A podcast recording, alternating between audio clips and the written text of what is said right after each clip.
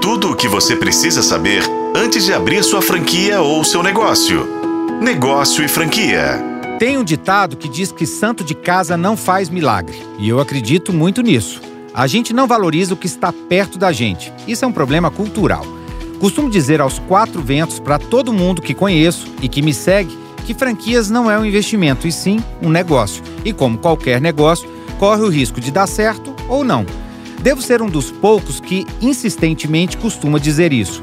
Se você me segue, já deve ter ouvido nos meus podcasts aqui na rádio ou em algum post do Instagram. Concorda comigo? Como estamos começando um novo ano e com muitos planos, resolvi chutar o pau da barraca e deixar aqueles que não acreditam buscar a experiência na pele. Quer investir em franquias? Então prepare-se. A melhor maneira de investir em franquias é na Bolsa de Valores. Lá você acompanha tudo sem colocar a mão na massa. Lá você vai ter um suporte de um especialista em finanças que vai conseguir te projetar tendências e detalhe importante: poderá sair quando quiser.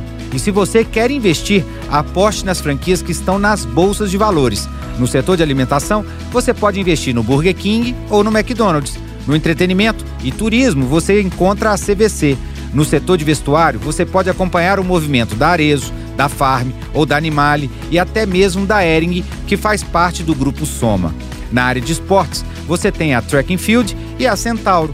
No mundo dos serviços, você tem a Localiza. E no mundo da construção, você tem a Porto Belo. Agora, se você entrar no mundo das franquias e ser um empreendedor, então o caminho é outro. Continue buscando conhecimento, informação e conteúdo. Busque se especializar para ampliar o seu networking.